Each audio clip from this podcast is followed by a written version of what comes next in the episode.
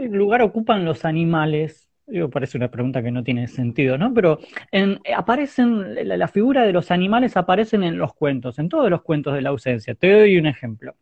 Eh, en la, el mismo, la misma ausencia, ¿no? El cuento de la ausencia. Dice, ah, los perros estaban listos para dar una pelea. Allá por el otro lado, también en Alistair aparecía un pájaro Digo, los perros estaban listos para una pelea, me quedé temblando y confundido en un rincón. Luego me acerqué a la topada, a la eh, sí, topada traído por una fuerza superior a mí. Las bestias se mataban excitadas. Hay un uso ahí como recurso, ¿no? De, lo animal como bestial. Bueno, me lo, me lo está revelando. Me lo está revelando, porque sí se puede hacer un bestiario de la, ausencia, porque en Alistair hay una abeja, ¿sí? Ah, la abeja. Sí, y claro, y, en, el, eh, eh, en, otros, en otros cuentos aparecen. Sí, es, es, como, como reciben la crueldad.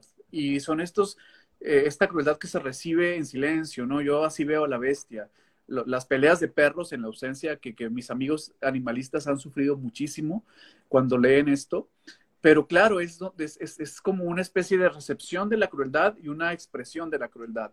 Entonces, claro, esta parte intocada de la naturaleza en la que nos expresamos como crueldad, porque somos crueles como, como, como especie. Somos unos hijos de puta al final de cuentas, ¿no? Entonces, ese hijo de putismo, a mí me gusta también sacarlo en donde lo que tocamos, ¿no?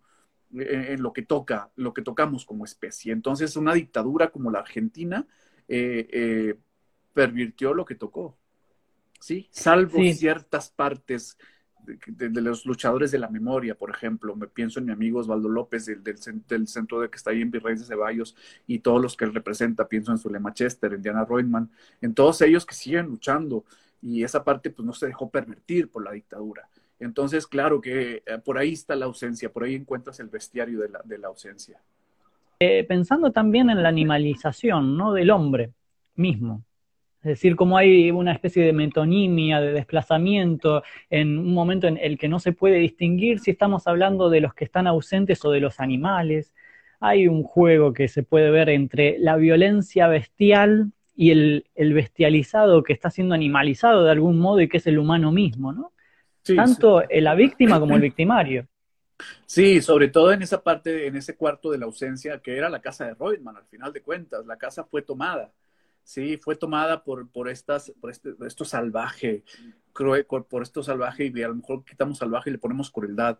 Entonces Latinoamérica es una casa tomada por la crueldad, ¿sí? De una manera eh, irremediable. Todos los, todos los perros tienen nombres de dictadores, tienen, uno se llama Henry por Henry Kissinger, otro se llama eh, eh, Rafis por, por Rafael Jorge Videla. Entonces están ahí peleándose, habitando como esta presencia eh, insoportable, ¿no? Para el chico que, que, busca a Reutemann y que ya no lo va a encontrar y que al final de cuentas lo buscan para matarlo al chico. Sale corriendo y eh, inaugura el siglo XXI y él trae un puñal en la, en la, espalda. Entonces, bien, por ahí está la ausencia. Si se animan a leerla, pues este, con cuidadito, ¿no?